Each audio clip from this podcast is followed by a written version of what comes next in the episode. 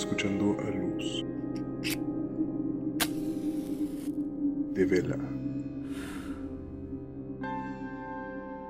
donde contamos relatos paranormales experimentados por nuestros propios oyentes.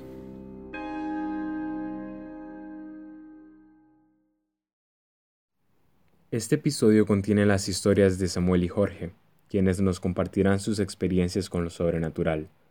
A continuación nos pondremos en contacto con Samuel.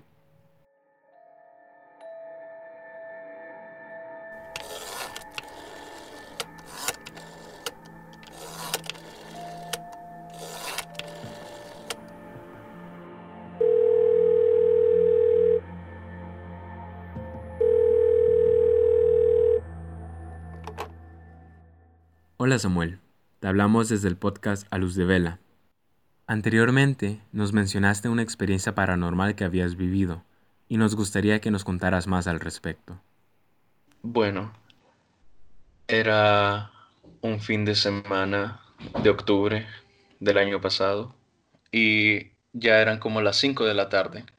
Había sido un día bien caliente. Estaba decidido yo a ir al área verde.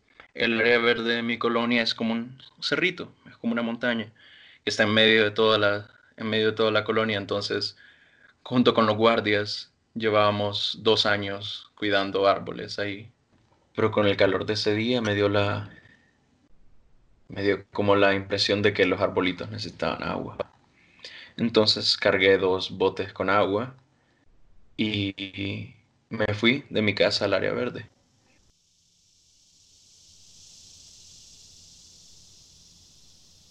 Entonces iba subiendo el cerrito, regando algunos árboles y, llegué hasta la parte más alta que está, que es como un mirador. Uno de los guardias había como tallado un poco de la piedra y le puso una tabla, entonces servía como banquita. Entonces ahí me fui a sentar. Y viendo el atardecer a eso de las cinco y media, veo que viene caminando Don Chema. Y no me pareció extraño. Don Chema es uno de los vigilantes con los que he estado trabajando, entonces me pareció tranquilo. Mm, raro me pareció que no lo había visto en un buen tiempo. Entonces lo saludé y le dije, Hey, Don Chema, ¿qué tal está? Qué bueno verlo. Ya días no lo veía. Y me dijo, sí, es que aquí estamos de regreso. Me dijo mi papá que llevaba varios días enfermo. Me dijo, sí, me fui para donde mi hija y me estuvieron atendiendo. Estaba bien enfermo, la verdad. Me alegró bastante verlo ahí, a don Chema. Estuvimos hablando unos 15, 20 minutos. Entonces yo tenía que regresar a la casa. Ya eran casi las seis y se estaba poniendo bien oscuro y tenía otras cosas que hacer. Entonces le dije a don Chema, bueno, don Chema, yo me despido, no sé si usted va a bajar ahorita. Y me dijo, no, yo, yo por aquí me voy a quedar. Yo no le, no le dije nada más, le dije, buenas noches. Y empecé a bajar el cerrito. La cosa es que para llegar, bajando del área verde, para llegar a mi casa, tengo que pasar enfrente de la caseta de vigilancia. Entonces caminando iba y veo la en la caseta de vigilancia que hay otro señor, un señor que yo no había visto. Entonces me le acerqué y le pregunté, hey compa, buenas noches, a, usted no lo conozco. Y me dijo, sí, yo, yo soy nuevo, llevo aquí como unas dos semanas. Y, y si usted está aquí, ¿y don Chema? Don Chema me dice, no, Don Chema se murió. Se murió hace como dos semanas.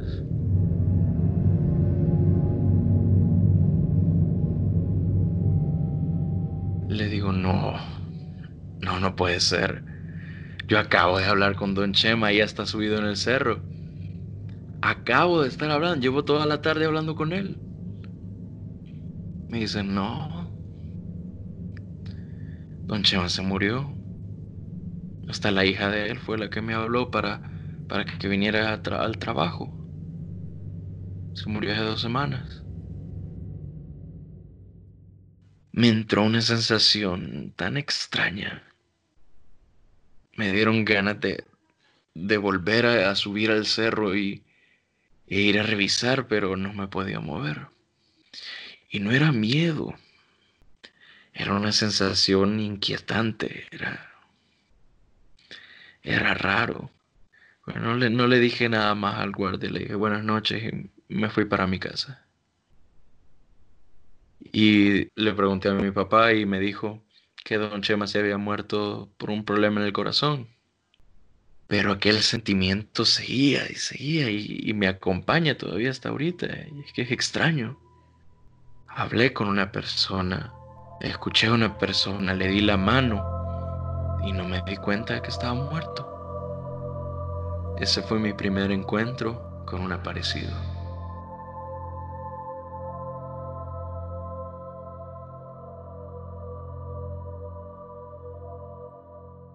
El siguiente relato es un recuento de la experiencia que Jorge nos compartió.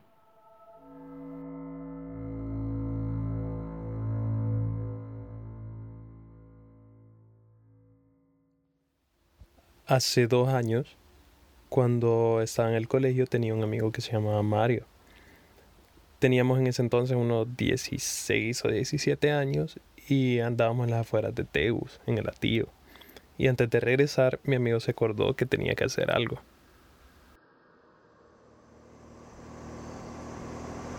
Mira, tengo que pasar por la casa de mi abuelo un rato. Sí, dale. En esa casa no solo vivía su abuela, sino que también su tía y su primo que tenía nuestra edad. Y pues llegamos a su casa.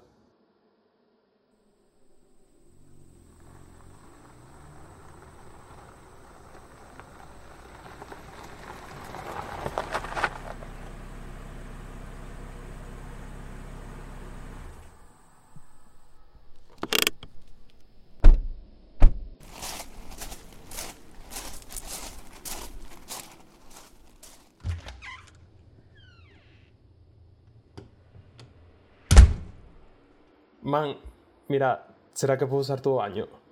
Sí, man, anda el que está arriba. Subí las gradas, toqué la puerta del baño que estaba cerrada y me acuerdo que escuché una voz ronca que venía de adentro y parecía que estaba hablando por teléfono. Volví a tocar la puerta y en eso la voz se cayó. Me di la vuelta y como yo ya conocía la casa decidí ir al baño del primo de Mario. Me acuerdo que ese cuarto estaba bien oscuro estaba bien oscuro a pesar de que era la una de la tarde. Y pues entré al baño y cuando entré no había nadie. Pero cuando salí vi la silueta de alguien que estaba de espaldas. Ah, no sabía que aquí andabas. Llevaba tiempo que no miraba al primo de Mario. Y después de saludarlo, él se dio la vuelta y solo me quedó viendo con los ojos bien abiertos. No le puse mucha mente a la interacción, por lo cual solo salí del cuarto y bajé a donde estaba mi amigo. Loco, no sabía que aquí andaba tu primo. Ahorita que fue al baño lo vi en su cuarto. Maje, no bromees con eso. No entendía en ese momento. Porque a Mario se le había olvidado mencionarme un pequeño detalle. Y era que su primo había fallecido. Y para ese entonces llevaba tan solo un mes de haber muerto. Y la abuela de mi amigo, que estaba en la sala con nosotros, escuchó todo eso. Me quedó viendo con una cara extraña, llena de preocupación, como si supiera algo que nosotros no. ¿Será que pueden salir un rato, hipotes? Fue en ese momento que... Por alguna razón yo empecé a sentir miedo. Tenía miedo. Y nos metimos al carro como para estar seguros, por así decirlo me disculpé porque yo no tenía idea del fallecimiento de su primo.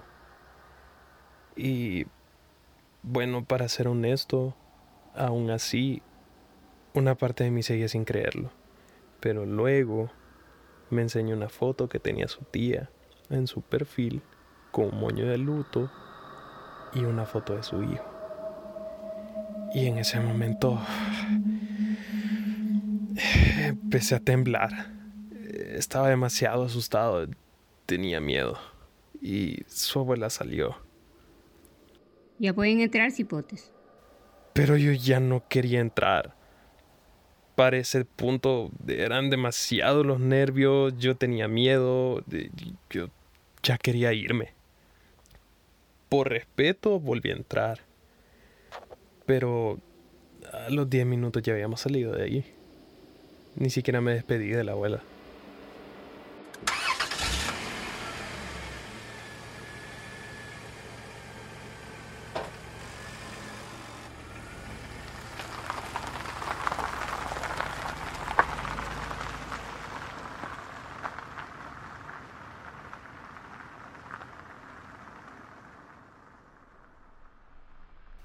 Hasta el día de hoy no he regresado a esa casa. Por un tiempo no volví a saber nada al respecto. Lo último que escuché es que la tía había estado bien preocupada, al punto de haberse mudado de ahí.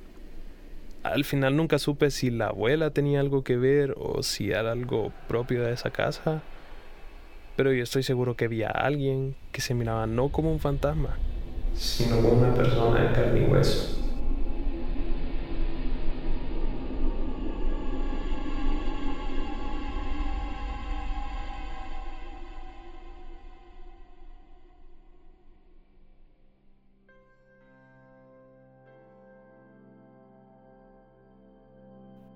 Si quieres compartirnos alguna experiencia sobrenatural que has vivido, no dudes en entrar en contacto con nosotros a través de nuestras redes sociales. Nos pueden encontrar en Instagram y en Twitter como a luz de vela-pdct. Esto fue A Luz de Vela.